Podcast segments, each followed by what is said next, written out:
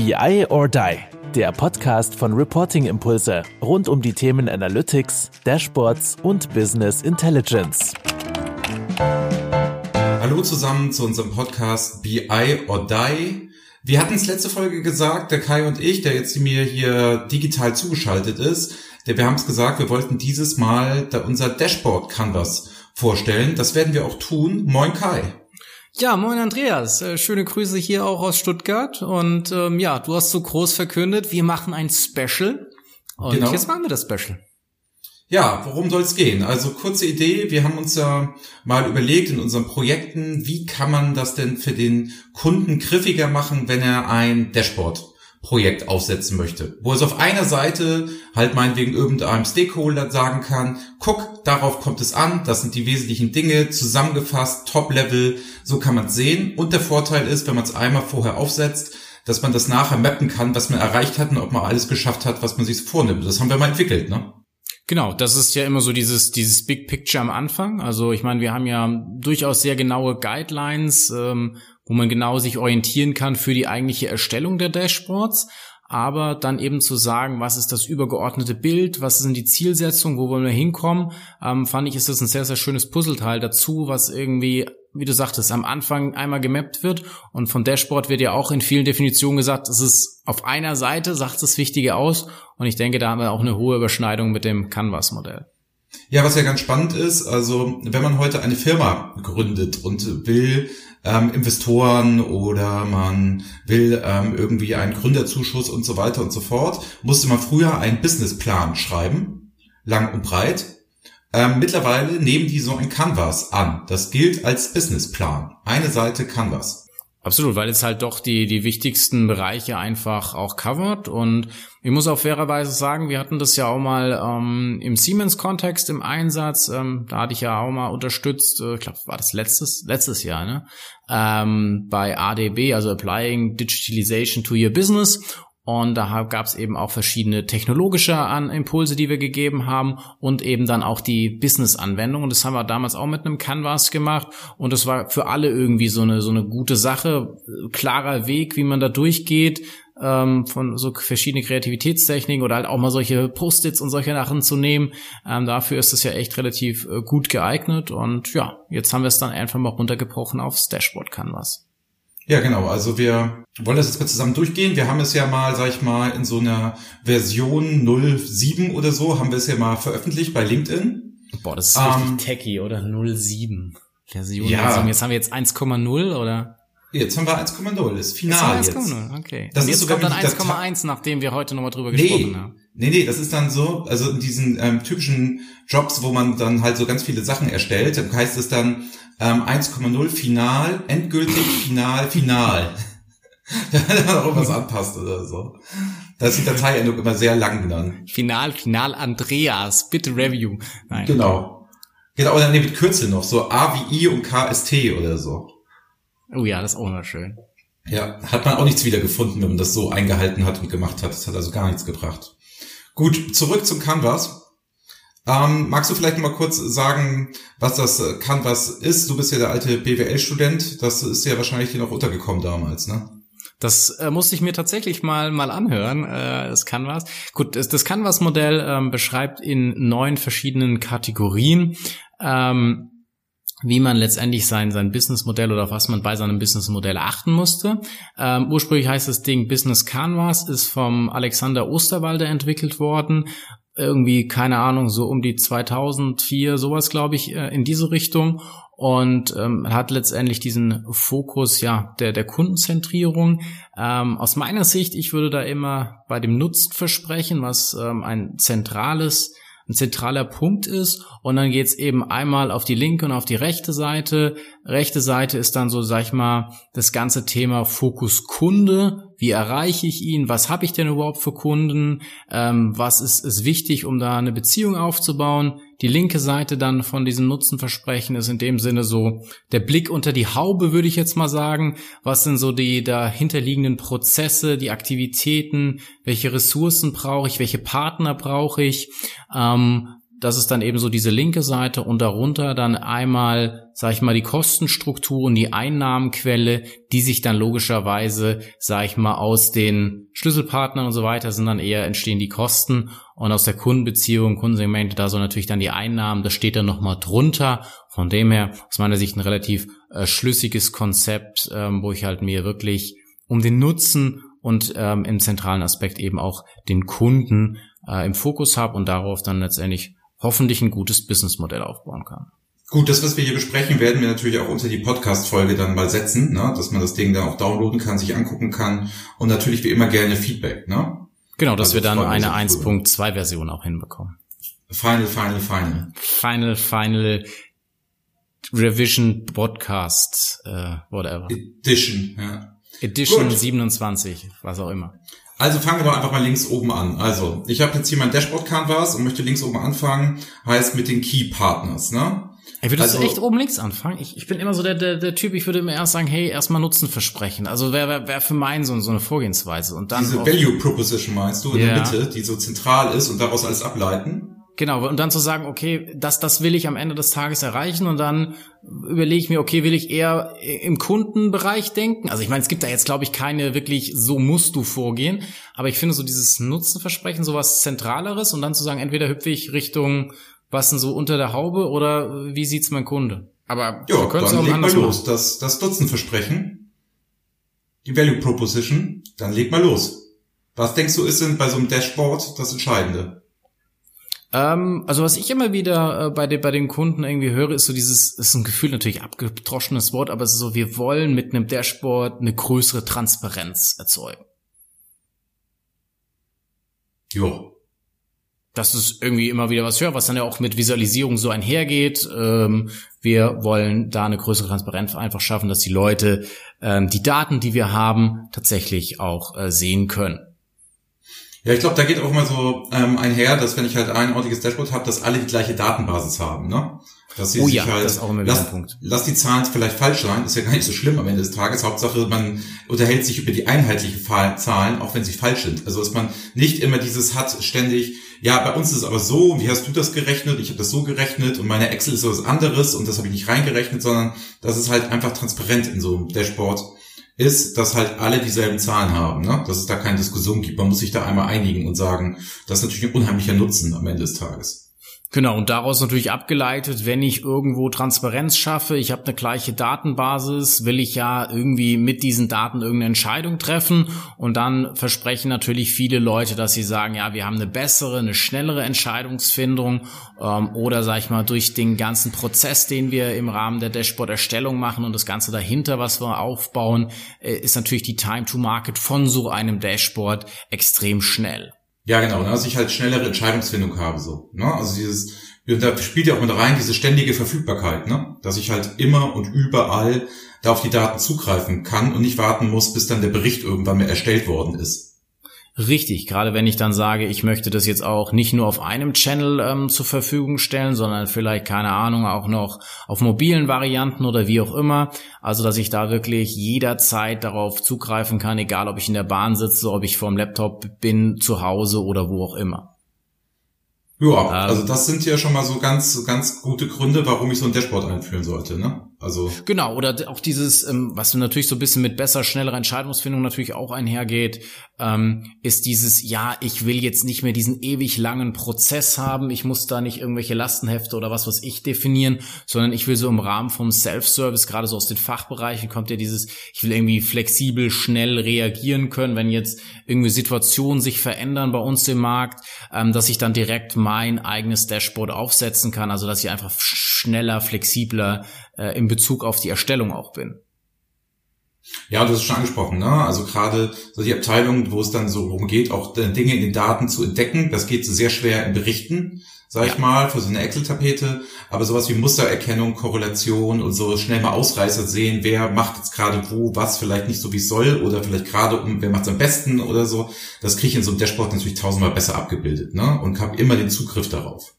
Genau, das ist halt einfach so, was wir immer wieder hören, wobei man natürlich auch ganz klar sagen muss, entscheidend ist jetzt nicht das zu definieren, was wir jetzt hier gerade wiederholt haben oder was wir bei verschiedenen Kunden gehört haben, ähm, sondern es ist halt wirklich ähm, ja die Formulierung dessen, was man selbst damit erreichen möchte, weil wir ja immer sagen, okay, Dashboard ist nicht nur, dass man Dashboard hat, sondern muss irgendwie einen Nutzen haben, einen Mehrwert äh, für das eigene Unternehmen definieren und es kann natürlich auch vielleicht was komplett anderes sein ähm, auf das, was wir jetzt abgehoben sind. Ne? Ja klar, wir versuchen ja so eine Allgemeingültigkeit. Ne? Wir nutzen ein allgemeingültiges Modell, um dann allgemeingültige Dinge reinzuschreiben, die so als Orientierung gelten. Ne?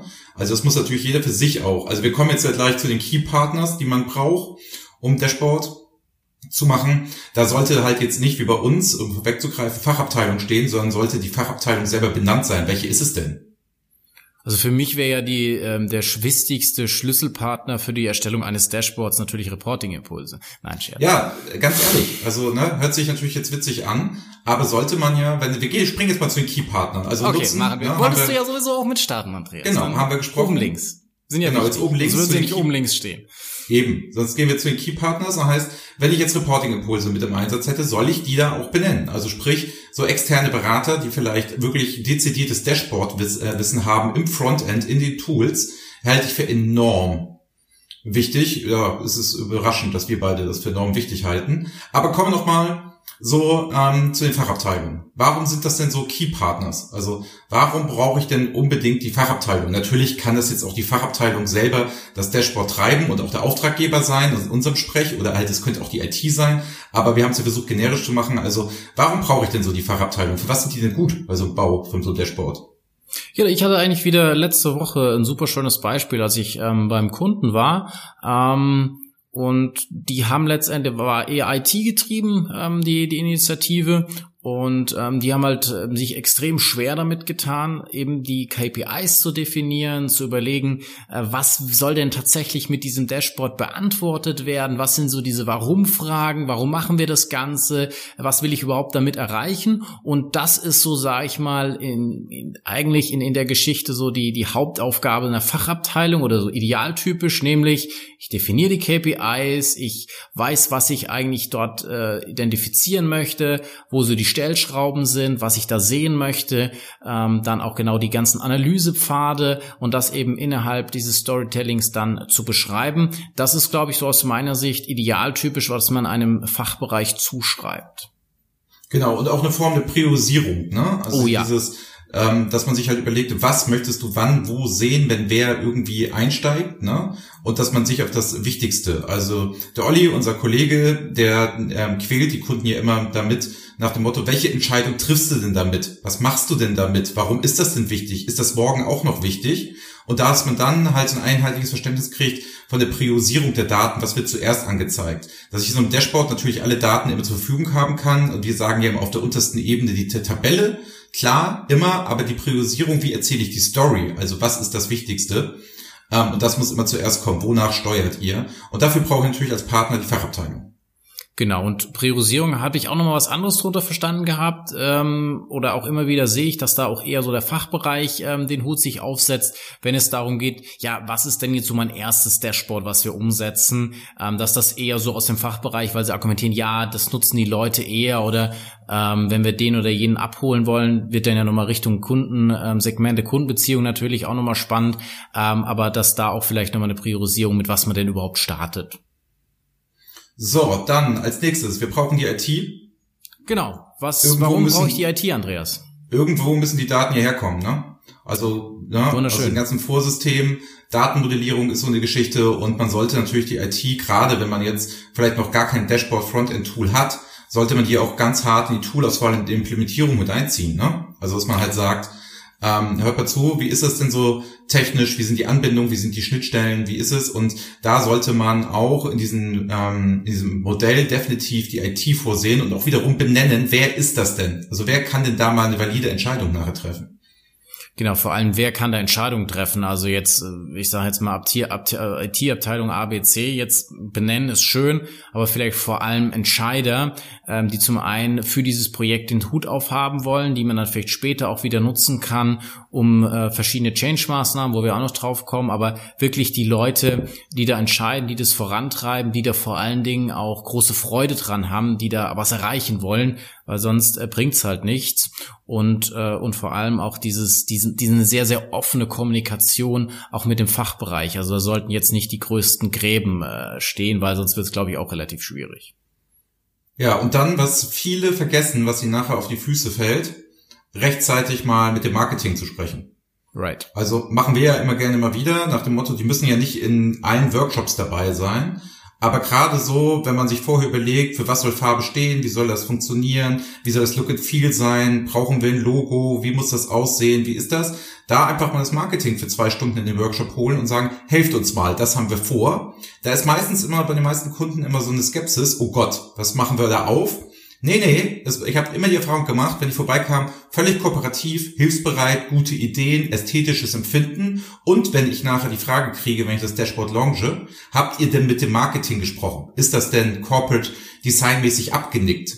Kannst du sagen, jo, hatten wir bei uns im Workshop. Also insofern Marketing immer mal kurz mit reinziehen. Die Leute sind immer freundlich, dankbar, wenn sie sehen, da steckt ein ordentliches Konzept hinter, da gibt's Regeln. Das findet das Marketing halt immer cool.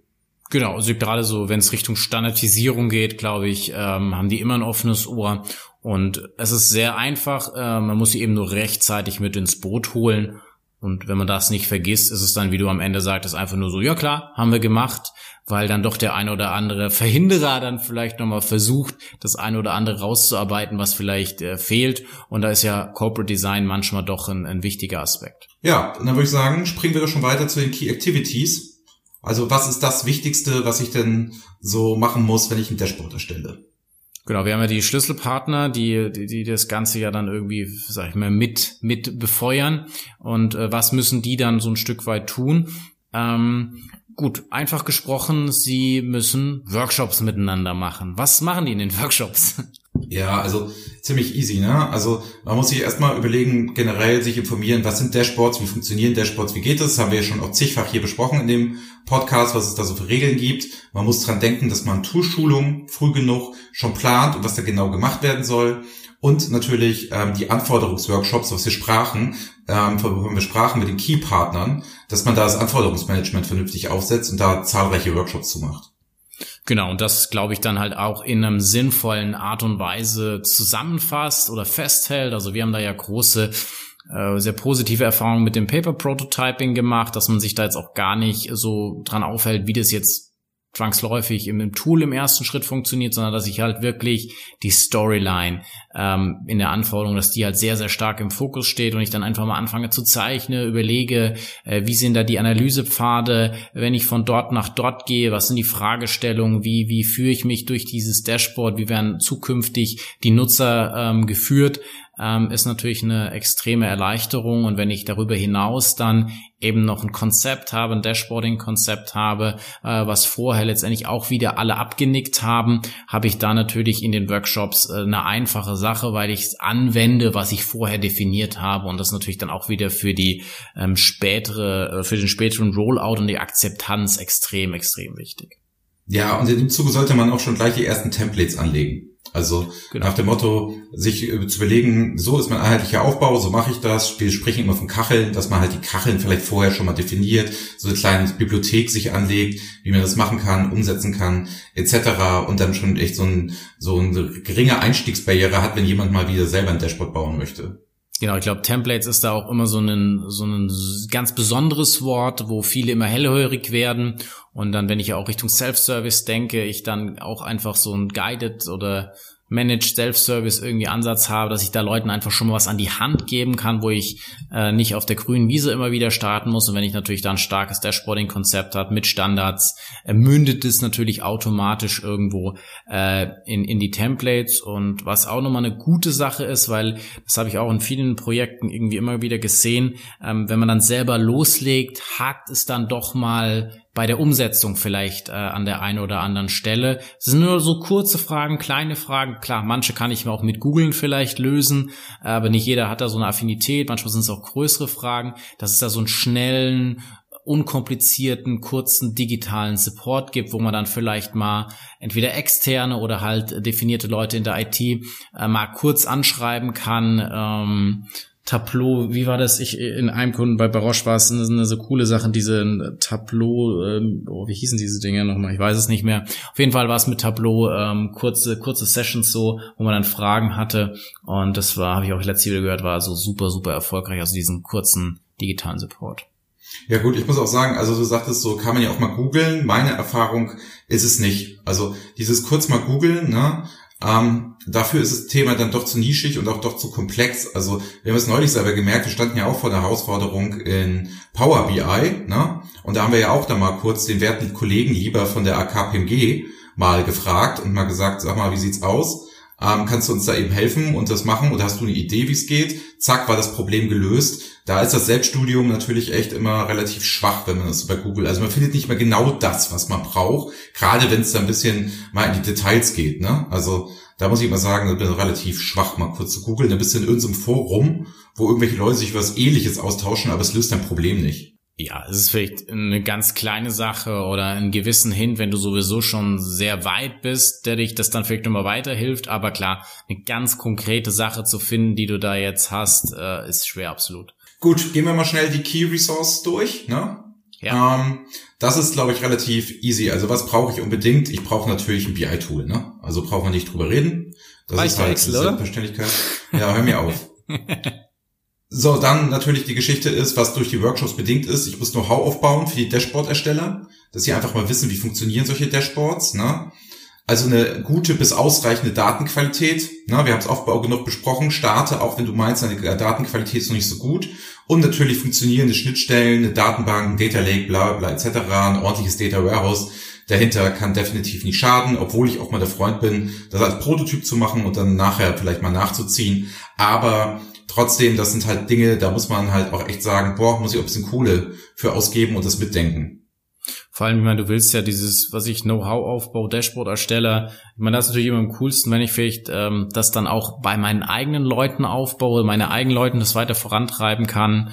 Und ähm, ja, die Datenqualität, ja, ist ein Prozess.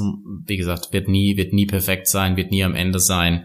Äh, ja, deswegen reicht es, die gute Datenqualität oder einfach irgendwelche Daten zu haben zum Start. Gut, was haben wir geschafft? Also wir haben den, in der Mitte, den zentral, haben wir den, den Nutzen von so einem Dashboard dargestellt. Ne? Wir haben die Key Partner definiert, wir haben die Key Activities genannt und wir haben die Key Resources aufgebaut. Jetzt springen wir mal auf die rechte Seite des Canvas. Du hast ja gesagt, das ist so aufgebaut, einmal, was muss ich tun, was ist das Wesentliche und rechts ist es, für wen ist das eigentlich und wie kann ich diese denn so ähm, in irgendeiner Form denn jetzt kategorisieren und wie betreue ich sie? Machen wir doch einfach mal mit den ähm, Customer Relationship weiter.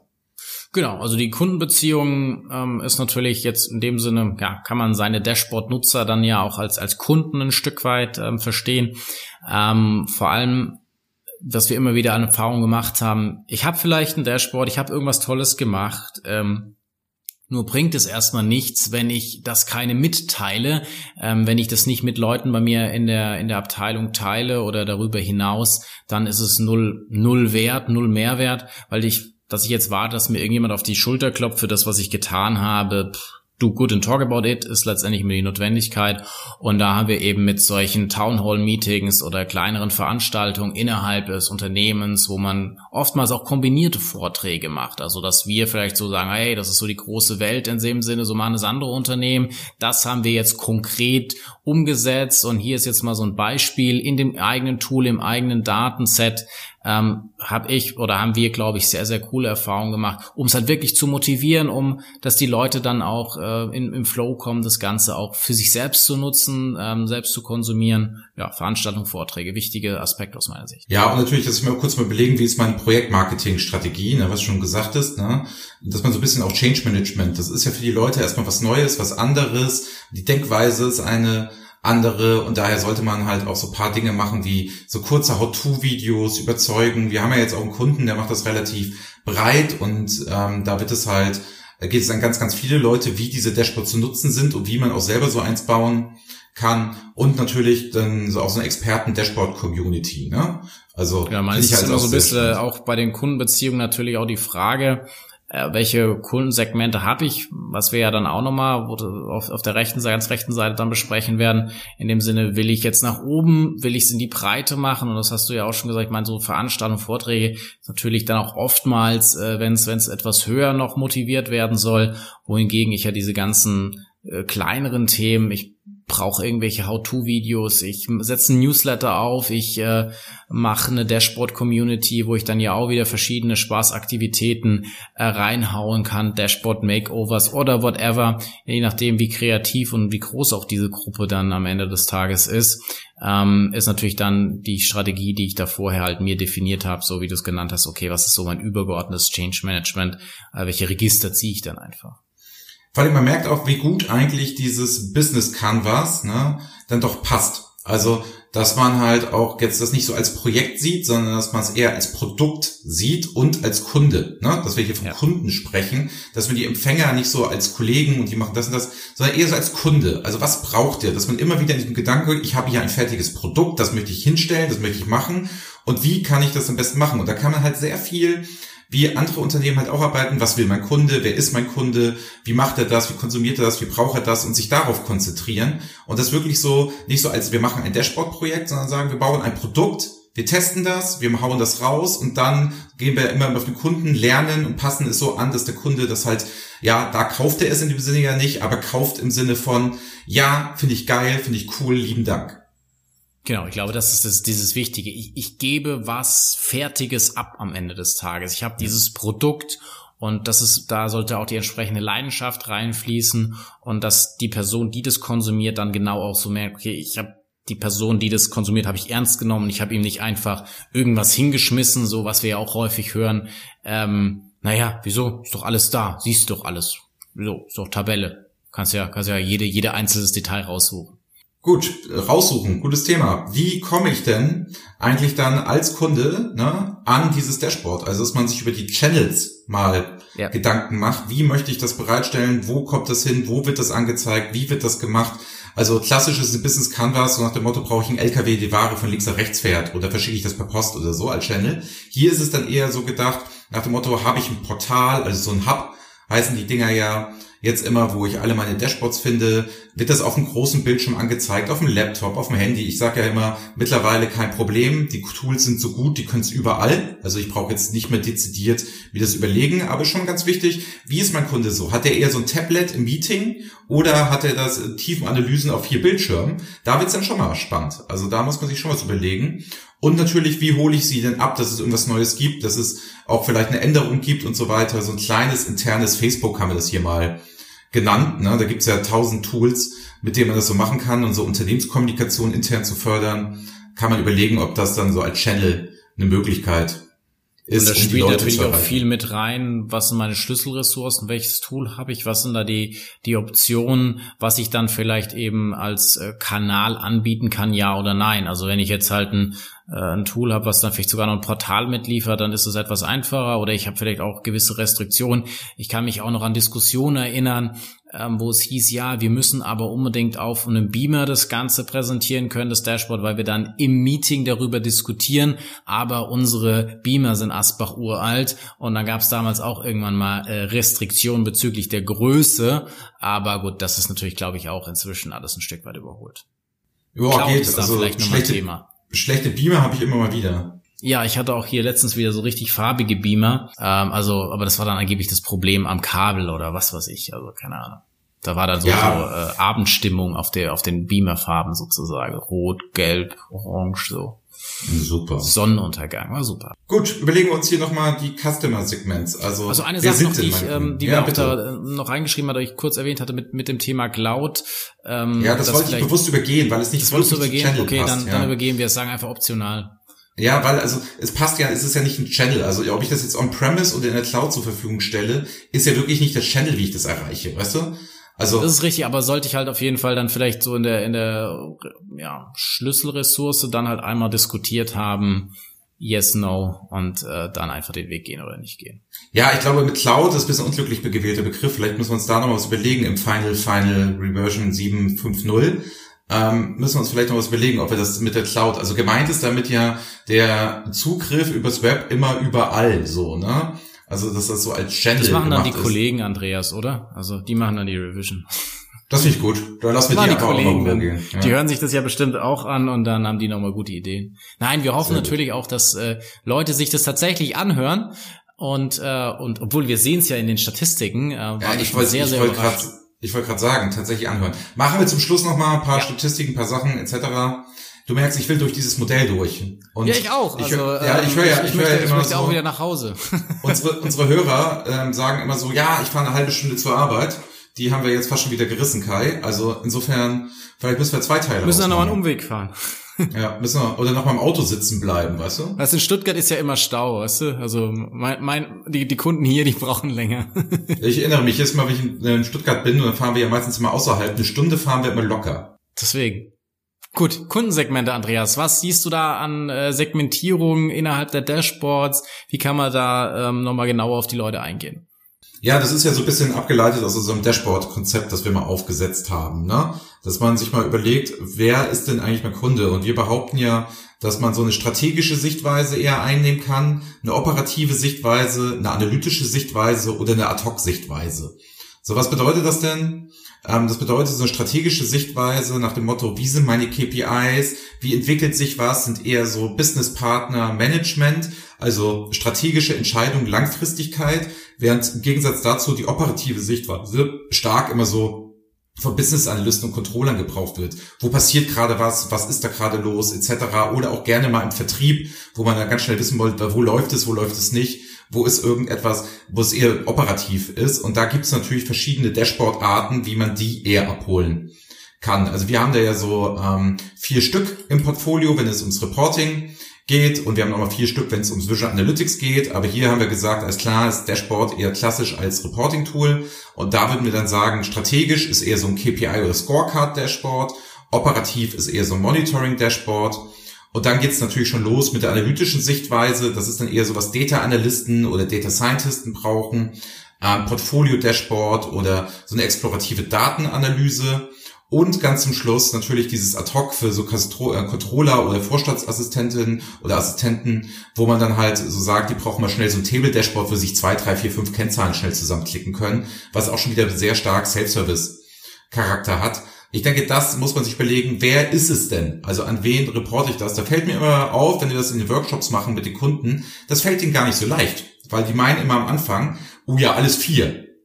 Wenn man aber genau mal fragt, was die Leute brauchen, wenn man seinen Kunden da wirklich mal auseinander nimmt und guckt, sieht man, dass die lassen sich hervorragend kategorisieren. Richtig, also ich will da jetzt gar, nicht, gar nichts hinzufügen zu dem Thema, wie man diese vier Dinge findet, aber insgesamt, das hatte ich auch wieder einen schönen Workshop letzte Woche, wo ich sage, okay, was sind denn überhaupt eure Kundensegmente? Wer schaut sich das denn an? Warum habt ihr nur ein Dashboard?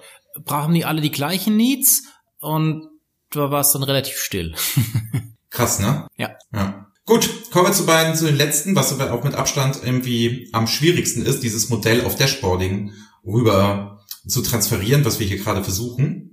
Ähm, das ist einmal die Cost Structure und der Revenue Stream.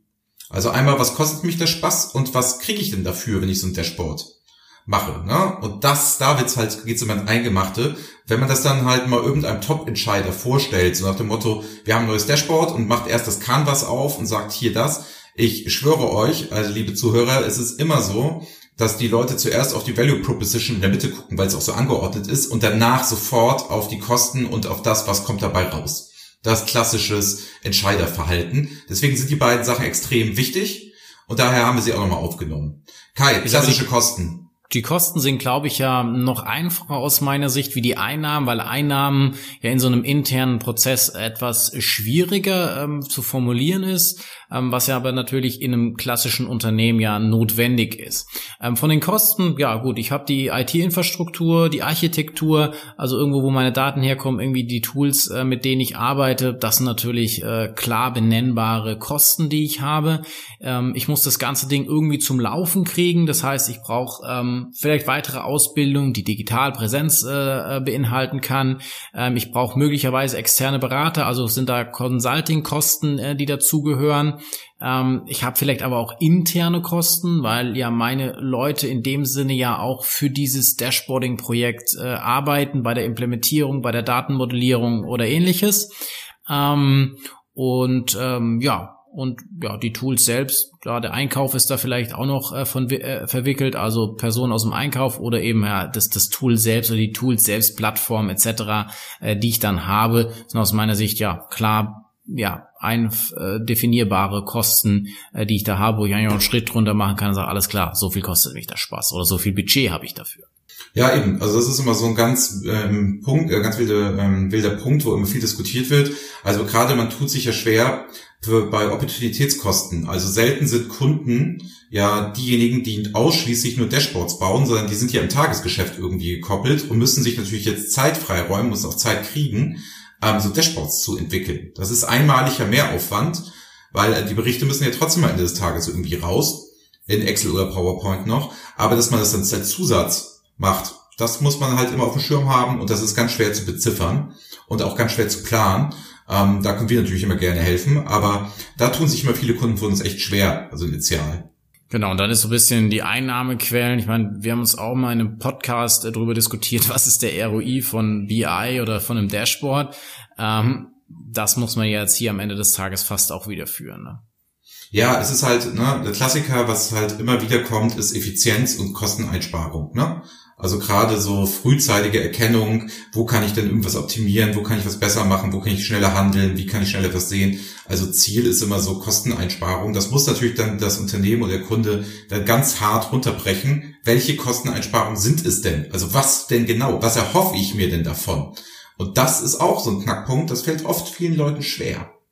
Na gut, manchmal ist es natürlich auch schwer zu benennen. Also wenn ich dann sage, naja, äh, jetzt aktuell arbeiten sieben Leute an der Aktualisierung der 17.000 Excels und am Ende kommt dann irgendwas raus und da kann ich jetzt äh, sehr, sehr viele Leute einsparen, dann ist es ja auch eine Frage, ob das politisch ähm, so gewollt ist, dass ich das so kommuniziere, dass ich da jetzt äh, zukünftig irgendwie viele Stellen abbauen werde ähm, oder dass die Leute jetzt andere Sachen machen müssen. Ähm, das ist natürlich auch, weil das ist oftmals, also habe ich auch mit Leuten schon gesprochen, die sagen, ja klar, also ich will da ähm, einfach Kosten einsparen auf der Personalseite, dadurch, dass ich da automatisiere. Das ist ja nichts anderes.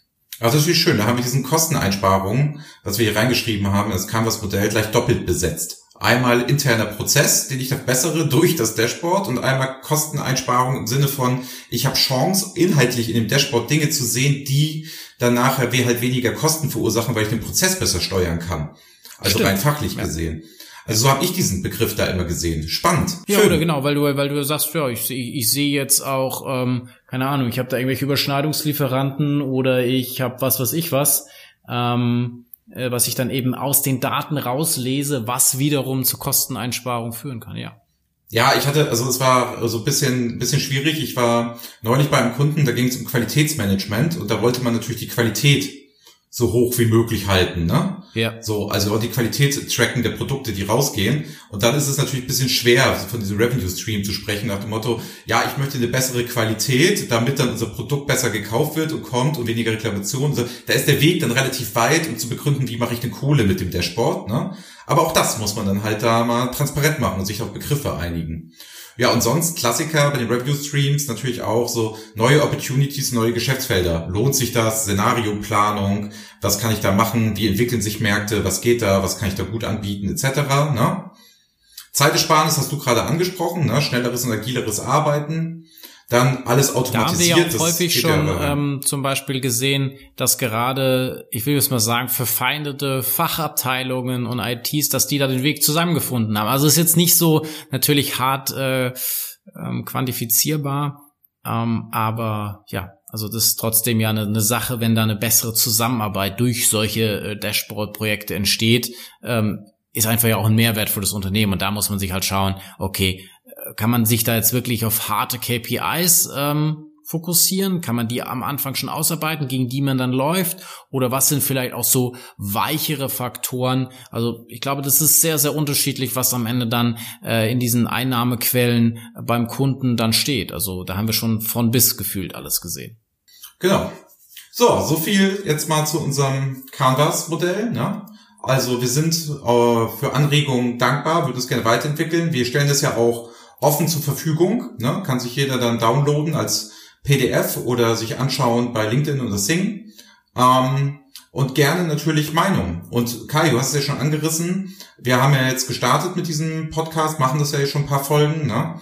Also das Ding ist ja komplett durch die Decke gegangen. Lieben Dank dafür, dass uns da so viele Leute regelmäßig zuhören, sich die Folgen angucken und das natürlich auch, Kai, beim nächsten Mal, wenn wir wieder fünf Fragen stellen. Ich habe eine ganze Latte an Fragen gekriegt. Nach dem Motto, was man denn alles gerne mal in unserem Podcast klären sollte und diskutieren sollte. Ähm, da würde ich mal sagen, da sind wir bestimmt jetzt drei, vier Folgen mit beschäftigt, wenn wir die alle abarbeiten. Absolut. Ich habe hier letzt auch wieder äh, persönliche Mail auf LinkedIn bekommen und ich ja, mein Chef hat mir das empfohlen, ich habe reingehört, ich find's ganz großartig und ich dachte, ja, super. Ähm, ja, was sind so deine Fragen, die ich mal Andreas stellen darf? Und da kam auch einiges. Und auch hier jetzt nochmal in Bezug auf das Business Canvas. Andreas, du hattest es ja in der ersten deutschen Variante geteilt. Und ähm, ich habe dann auch wieder mit einem Kunden von uns aus Brasilien gesprochen. Und er sagte, hey Kai, ich finde es ja so mega cool. Gibt es da auch eine englische Variante? Ja, es gibt auch eine englische Variante. Und er sagte, und eigentlich, by the way, könnte ich das nicht auch ins Portugiesische übersetzen, wenn du mir eine offene Version schickst? Habe ich gesagt, klar, schicke ich dir. Also das Dashboard äh, Canvas von Reporting Impulse wird es auf Portugiesisch, Deutsch und Englisch geben. Oh, ich könnte es doch in Dänisch oder Latein, könnte ich noch. Das äh, wäre natürlich auch noch. Da hätten wir da, da fünf Versionen. Anna könnte es auf Russisch auf jeden Fall auch noch machen. Ja, ähm, schau mal an. Schau mal an, ja. Wenn da die Nachfrage dann kommt. Wenn da dann die Nachfrage kommt. Also, ja, schauen wir mal. Aber nicht, dass wir dann auch noch hier noch weitere Sprachen dazu lernen müssen, um uns unterhalten zu können, Andreas. Oder machen wir jetzt einen dänischen Podcast demnächst? das wäre wäre auch ganz schön. Gut, also wirklich nochmal recht lieben Dank fürs Zuhören, für diesen ähm, grandiosen Zahlen, dass uns so viele Leute zuhört. Wir hätten niemals damit ähm, gerechnet. Also es ist wirklich klasse, also wirklich ganz, ganz, ganz, ganz, ganz, ganz toll. Auch das gesamte persönliche Feedback, sei es am Telefon, sei es ähm, über Mail gewesen, nach dem Motto, wo gesagt wurde, Reporting Impulse traut sich was, macht etwas anderes haut das raus, ähm, auch von Marketing-Spezialisten aus großen Firmen, von großen Produktherstellern, die gesagt haben, das ist wirklich was ganz, ganz Tolles. Ähm, lieben, lieben Dank für das gesamte Lob. Natürlich nehmen wir auch gerne Kritik entgegen. Wenn ihr irgendwas anders haben wollt, die Stimme von Kai und mir, die können wir leider nicht ändern. Ähm, das leicht suffisante, das werden wir auch so beibehalten.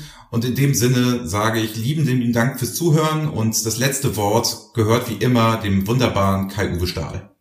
Oh nein, ich wollte dir eigentlich das letzte, das letzte Wort geben, Andreas, heute mal. Ich habe es ganz häufig, dieses letzte Wort. Vor allem jetzt aus gegebenem Anlass habe ich gedacht, du kannst irgendwas auf, auf Dänisch so zum Abschied sagen. Das könnte ich noch mal tun, ne?